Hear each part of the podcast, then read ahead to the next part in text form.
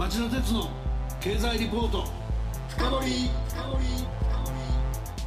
皆さんこんばんは。番組アンカー経済ジャーナリストの町田鉄です。皆さんこんばんは。番組アシスタントの杉浦舞です。さて、えー、今夜の町田鉄の経済リポート深掘りは北朝鮮現地取材リポート経済制裁の行くつく先はと題してお伝えします早速ですがゲストをご紹介しましょう。日本経済研究センターの首席研究員の伊集院敦さんです。伊集院さんこんばんは。こんばんは。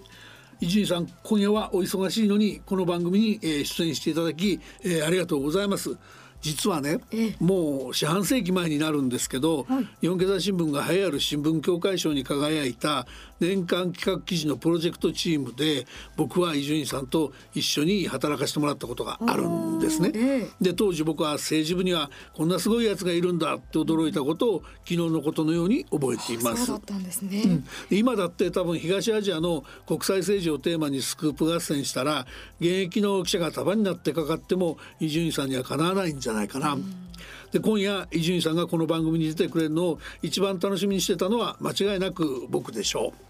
ということで伊集院さん今夜はあの伊集院さんが取りまとめておられる朝鮮半島経済研究会の10回に及ぶ朝鮮半島リポートをもとに、えー、お話を伺います。次の取材のためにはまだ明かしたくないってことも多いんだと思うんですけどもまあリスナーの皆さんのため今夜は北朝鮮をめぐるホットなところをガンガン聞かせてください。よろしくお願いします。よろしくお願いします。よろしくお願いいたします。今夜も聞き逃せないテーマですねそれでは CM の後町田さんにじっくりインタビューしてもらいましょう。この番組はエネルギーを新しい時代へジェラがお送りします。こんばんはミスタージェラです。金曜23時皆さんいかがお過ごしですか？え私ですか？私は今 LNG を調達しています。どういうことかって？実は私ジェラは火力発電によって日本の電気の約3分の1を作っている会社なんです。でもそれだけではないんです。火力発電の燃料となる LNG 液化天然ガスを調達し輸送もしています。ここアメリカテキサス州はただいま朝8時。今まさに天然ガスをマイナス162度に冷却液体化しています。地球のために不純物も取り除いてるんですよ。ちなみにスイーツ好きな私はキンキンに冷えたアイスクリームを調達することも忘れていません。うん。美味しい。あ失礼しました。それでは皆さんまたお会いしましょう。エネルギーを新しい時代へ。ジェラがお送りしました。それではまず伊集院さんのプロフィールをご紹介します。伊集院さんは1985年に早稲田大学社会科学部を卒業され日本経済新聞社に入社編集局流通経済部熊本支局東京本社地方部政治部を経て1998年にソウル支局長に就任。政治部次長を経て中国の清華大学と延辺大学大学院に留学。中国総局長アジア部編集委員を経て2013年に日本経済研究センターに主任研究員として出向。研究本部副本部長などを経て2018年から現職の首席研究員を務めておられます。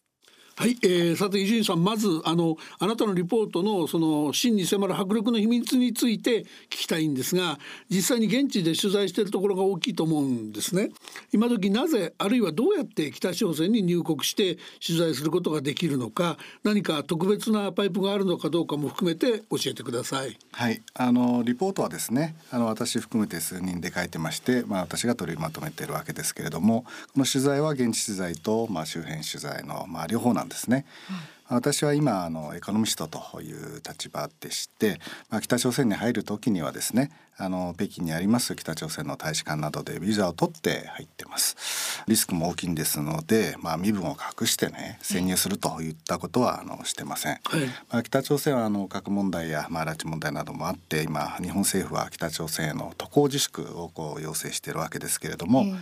渡航自体禁止されているわけではないんですね。まあ、ですので一般の人でも実はあの旅行もできるわけでして、うん、実際その外貨獲得の一環として海外からの旅行客のあの誘致というのにも力を入れてましてあのパッケージツアーなんかにもなんかもあるんですよね。ただまあ制裁であの北朝鮮の支払いなんかは制限されてますんで、うん、まあ、お土産なんかを買ってきますとね没収されるといったことはありますね。なるほど次にですね伊集院さんあの G ソミア日韓の軍事情報包括法協定なんですけどあのこの番組実は、えー、22日の昼の、えー、1時半過ぎに収録してるんで、えー、残り半日切ったところで答えにくいとは思うんですけどもいよいよ執行の期限が近づいてきていてこのまま執行しちゃうのか執行しちゃったとしたらどういう影響があるのかちょっと、えー、ギリギリのとこ聞かせていただいていいですか？はいあのといよいよ迫ってきたなという感じですね。はい、今あの日韓両国にアメリカも加わって、まあ、ギリギリの話し合いが行われてますんであの予断を許さない状況だと思うんですけれども、まあ、この G ソミアがこう執行した場合どうなるかといったことですよね。まあ、これあの日本の安全保障の専門家などに聞きますとねアメリカを介して三カ国の情報共有の仕組みなんかもありますんで、まあ、直ちにその日本の安全保障に影響が出ることはないという声が多いですね。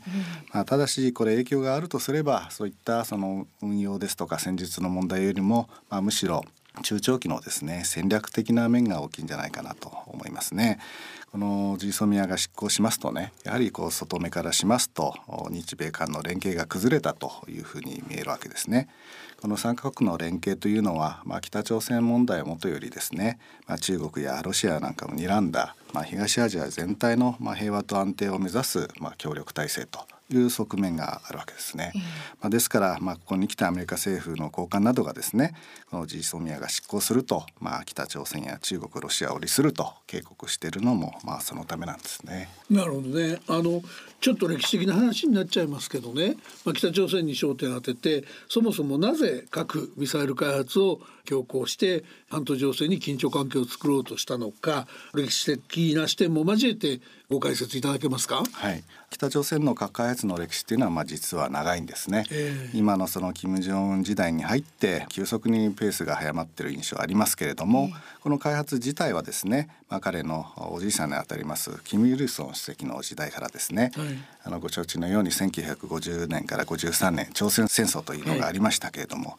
まあこれにアメリカが参戦して、まあ北朝鮮はですねアメリカのその核攻撃の恐怖にまあ怯えた経験があるんですね。まあ、これが背景となってですね核とミサイルで抑止力を高めてですねそれをてこにしてですねアメリカとのまあ平和協定を実現したいというのがまあ長期的なこう戦略なんですね。まあ、それがあのおじさんの代からこう伝わってきてるわけでして金正恩委員長の場合はですね若くしてこうリーダーになりましたんで、まあ、これを進めることによってですねあの権力基盤を固めようという側面もあったと思うんですけれども、まあ、戦略としてはですねあのキム・イルソン時代からの長期戦略がまあ、いよいよ最終段階に差し掛かってですね、ラストスパートをかけてるといったような状況だと思うんですね。まあ、季節してあのアメリカの方でもですね、まあ、トランプ大統領という異色の大統領が登場しまして、まあ、前のオバマ大統領は北朝鮮をまあ事実上まあ無視する戦略的忍耐という政策取ってきたんですけれども、まあ、トランプ大統領はこうディール重視ということで、まあ、実際その初めての米朝首脳会談なんかにも出てきてですね、まあ、今あのこれで北朝朝鮮の核実験ですとか、まあ、アメリカの本土を射程に収める ICBM が止まってると。いうことが、まあ、トランプ大統領にとって、まあ、実績になってるわけですね。うん、で来年には大統領選挙も控えてますので、まあ、これをこう自分との実績として位置づけようとしている、まあ、トランプ大統領の、まあ、足元なんかも見ながらですね、うん金正恩委員長は今が勝負時と睨んでですね揺さぶりをかけているという面があると思いますね。さてそのここからが伊集院さんならではってことになるんだと思うんですけど北朝鮮の経済の実情ですよね。我々の印象だとその昔脱北者がもたらした情報から今でも餓死者がいるんじゃないかとか思ってる人も結構多いんだと思うんですけどそれはもう金正恩いる時代とは全く状況違うんですか？そうですね。あの、まあ、北朝鮮はですね今になってもその経済のデータを公表してませんしね、はい、まあ、私たちこう訪問しても見られるところ限られてますから、うん、この全体像がどうなってるのかっていったのはよくよくわからないんですけれども、まあ、ただ印象としてはですねその大量の餓死者が出た90年代半ばなんかとは随分違うなというふうに思いますね。まあ、私あの90年代の半ばにはですね政治部の記者であの日本の与党の代表団と一緒にですね同行取材であの平壌を訪れたことありますけれども、まあ、当時は苦難の行軍といいましてね、まあ、まさに外貨不足食料不足エネルギー不足でもう街全体が暗いというような印象でしたけれども、まあ、最近はですね平壌の街なんかを見てみますと災害発ラッシュで高層ビル随分立ち並んでますしね、はい、あのショッピングセンターなんかを訪ねてもあの商品も豊富ですし、まあ、パッケージも多彩ですよね。で街にも随分車が増えましたんで、まあ、印象としてはですねあの、まあ、明るくなってるなという印象はありますね。あのレポートにもあったかと思うんですけどスマホなんかも売ってるんですか？そうですね。あのスマホなんかもですねあの、まあ、相当なあのこう普及だと思いますね。あの若い人たちなんかも表に出る給料だとですね、うん、の額からすると買える額ではないと思うんですけれども、うん、やはり最近はこう市場経済なんかも広がってきてましてね、まあ、そこでのあの、まあ、家計でのこう収入なんかもおそらくあるんだと思うんですね。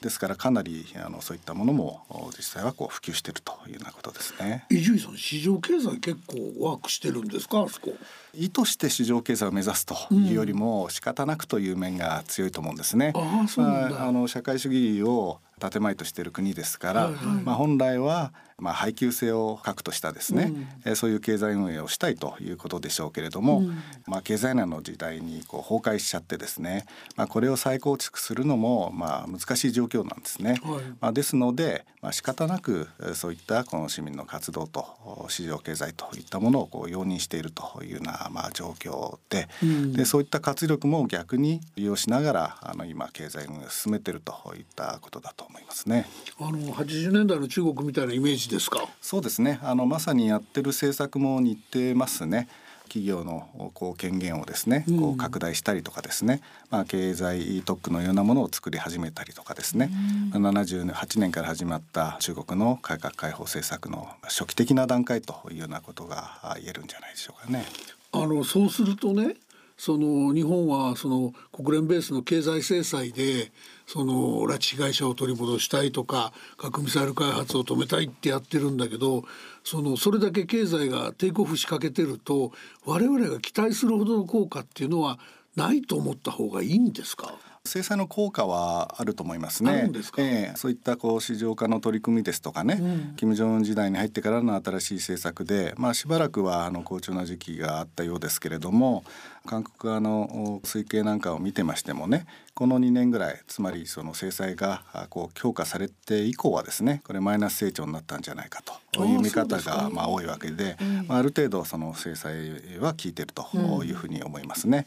まあ、ただ最近はですね、うん、あのこういったそうサミット外交って言いますか、はい、中朝ですとか、はい、南北ですとか米朝の首脳会談が行われて、まあ、ややこの関係が緊張が緩んでる面があるわけですね。うん、まあ、そういったところで制裁逃れのような動きなんかもまあ出てきてますしあるいは制裁にかかってない部分でのその取引といったものもあの拡大し始めてるようですので、うん、まあその北朝鮮は制裁の中での彼ら自力構成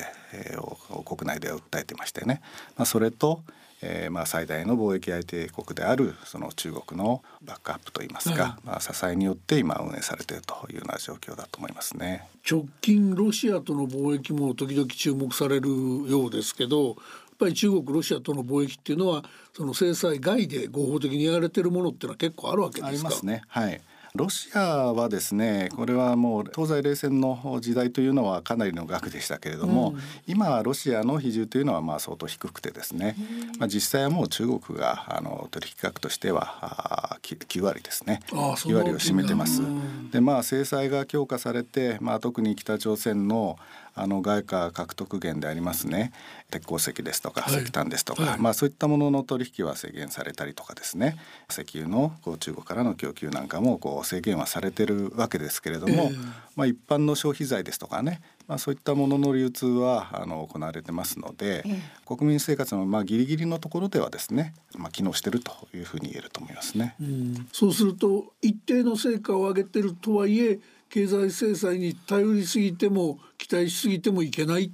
てことですよね。そうですね。あのどうしても私たち厳しい制裁をかければ、これでなんとかなると思いがちなんですけれども、まあもともと国連制裁っていうのはまあ効果とともに限界があるわけですね。はい、あのまあそもそものその目的としては、えー、制裁を国連で決議することによって対象国にですね強いメッセージを送るというようなことなわけですけれども、うん、まあ、逆にその限界というのもつきもので、はい、まあ、制裁決議をしてもそれに従わない国の存在もありますしね、うん、あの代替の物資をあの探すということもまあ可能ですし政策があれば対策があるといった具合で制裁逃れといったものも、まあ、常につきまとってるものなんですね。うん、ですからまあ過去の歴史などを見てもこの制裁だけで制裁を受けた国が行動を改めるという事例はまあほとんどなくてですね。まあ確かにエスカレートさせかねないって面もありますね。あるんですね。まあですからむしろこう制裁プラスまあ他の政策例えば圧力だったり、はい、これは軍事的な圧力の時もありますね、はい、まあ、さらにあの話し合いですとか、まあ、そういった制裁プラスアルファの政策とのこう組み合わせで制裁というのはまあ意味が出てくるわけですよね。伊集院さんから見て今一番やるべきその組み合わせで抜けてるもんで組み合わせるべきだって思うものって何ですか？あのまあ圧力も話し合いもそうだと思うんですけれども、はい、両方必要だと思うんですけれどもね、はい、ただその両方ともですねやはりその国際社会が足並みを揃えるということが重要なんですね。このプレッシャーを与えようとした時にでも足並みの乱れがありますと力が弱まりますしね、はい、えー、これは圧力もそうですし、まあ、話し合いもそうですね。まあ、そういったことで言いますとあのやはりこれ政策進めていくときに最も重要なのは国際社会が足並みを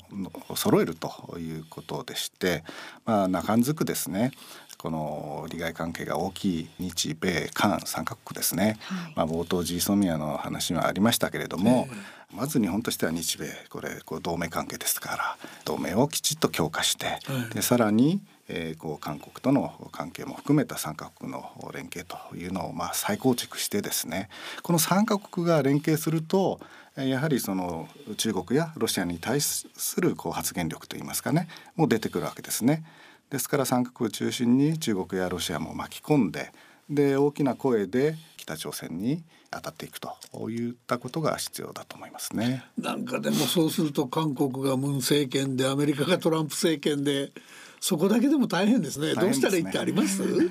ここは本当にまあ指導者の力量が問われるところだと思いますね。これそれぞれの国にそれぞれの国益があるのは仕方ないことですね。こう地理的な条件も違いますし、状況が違うわけですからね。でもそこでこの足並みの乱れを目指してしまうと北朝鮮というのはそこをこうつけ込んでくるわけですから。あのそういったまあ弱みを見せないようにですねやる工夫というのがあの各国の指導者に求められると思いますね。わかりました。あの伊集さん今夜は大変貴重な話ありがとうございました。あのもっともっとやっぱり聞きたくて時間足りなかったんでまた近いうちにぜひ来てください。よろしくお願いします。よろしくお願いします。ありがとうございました。杉浦さん伊集さんのお話どう感じました？北朝鮮の実情っていうのは本当に見えない部分が多いのですごくよく分かりましたね興味深かったです今度あのなかなか進展のない拉致問題についてもぜひ伺いたいなと思います。わかりました。リスナーの皆さんはどうお感じになったでしょうか？えー、来週は RCEP なぜインドは拒否に動いたのかというタイトルで、えー、日本経済研究センターの山田剛主任研究員にお話を伺いたいと考えています。それでは皆さんまた来週。この番組はエネルギーを新しい時代へ。ジェラがお送りしました。